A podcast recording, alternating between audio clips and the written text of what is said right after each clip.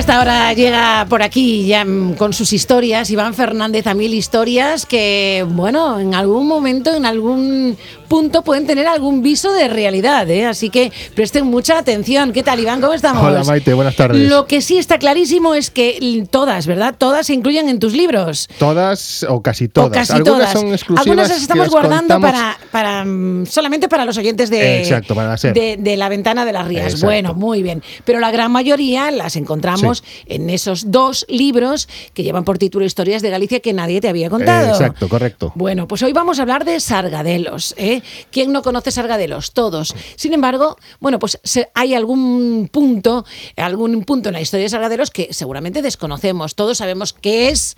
mm, Todos tenemos algún objeto de Sargadelos en nuestra casa, pero tiene una larga historia de 200 años de Sí, trayectoria. sí, además una de las mejores cerámicas del mundo. ¿eh? Yo mm, así lo opino. Tenemos que así lo creérnoslo a veces, ¿no? Pero Sí, sí, es sí. así, una de las mejores del mundo.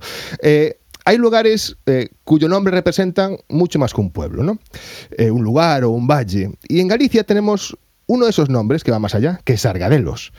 En el año 1788, Antonio Raimundo Ibáñez, al que se le conocía como el Marqués de Sargadelos, aunque es un título que nunca existió, pero bueno, lo conocían por ese nombre, solicitaba al rey permiso para levantar en Sargadelos, que es una, pe- una pequeña parroquia en Cervo, en la Marina Lucense, una fundición de hierro. ¿Por qué eligió aquel, aquel sitio? Primero porque vivía allí y después porque allí había una alta concentración de materias primas que podían encontrarse, pues eso, había eh, en, en aquella zona y de las que dependía su negocio, ¿no? Esta fundición.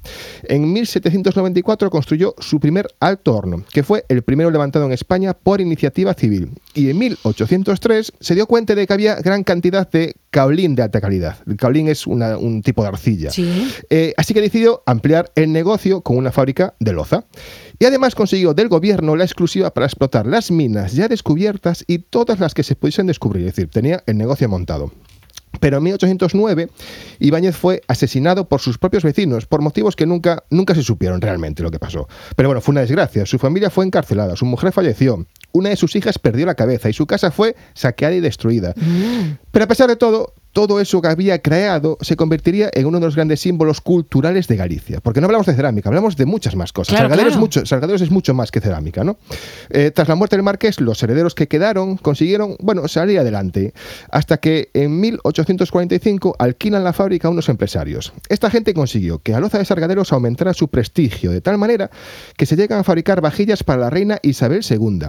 Producen 20.000 piezas al año, dan trabajo a más de 1.000 familias y llegaron a tener 22 buques mercantes en propiedad para transportar la vajilla por toda Europa. Imagínate. Sí, sí, ¿eh? bueno, impresionante. Pero bueno, la fábrica, por distintos motivos, acabó cerrando en 1875. Todo eh, quedó destruido. No quedó prácticamente ni rastro. Era el fin, pero no era el fin de Sargadelos. ¿Por qué? Ahora seguimos con esta maravillosa historia. En 1949, casi 75 años después, el legendario Isaac Díaz Pardo creaba un taller de cerámica en Ocastro. Ocastro es una parroquia de Sada, que aquí conocemos Sí, la mayoría, bueno, claro. para aquí no lo conozco, no está cerquita de Coruña. Sí. El taller se llamó Cerámicas Ocastro y comenzó a fabricar una producción muy limitada, pero que funcionó muy bien. Así que decidieron ampliarlo y lo convirtieron en el complejo industrial de cerámica de Ocastro. En pleno esplendor de Ocastro, Díaz Pardo viajó a Argentina y ahí se encontró con un grupo de artistas e intelectuales españoles exiliados y se unió a otra leyenda, Luis Seoane. Bueno, dos genios. Vaya dos genios. Dos ¿no? genios. Y estos dos genios decidieron que tenían que conseguir recuperar la identidad gallega, ¿no?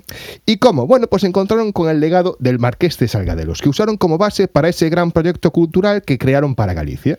En 1968, Díaz Pardo y Seoane fundaban la Sociedad Cerámica de Sargadelos y levantaron dos años después, en Cervo, el nuevo complejo de Sargadelos, justo, justo pegado a los restos de la antigua fábrica, para conservar sus ruinas, que además fueron calificadas como bien de interés cultural. Anda, fíjate. Eh, bueno, una, una maravilla. Más, mira, Una en este nuevo complejo, este complejo se convirtió en un laboratorio de creación al que iban intelectuales, jóvenes, maestros, alumnos, en fin, quien quisiera para formarse y empaparse de todo lo que allí pululaba, ¿no? De las ideas que allí nacían. Pues ¿no? que además eran ideas muy extraordinarias Sí, sí, y muy eh, modernas, muy esta- vanguardistas. Estamos hablando del año 68. Sí, sí, ¿eh? sí, sí. Eh, en, año, en 1988 se instaló un museo donde se expone todo el material recuperado de las antiguas fábricas y donde puede verse las diferentes etapas por las que pasó Sargadelos.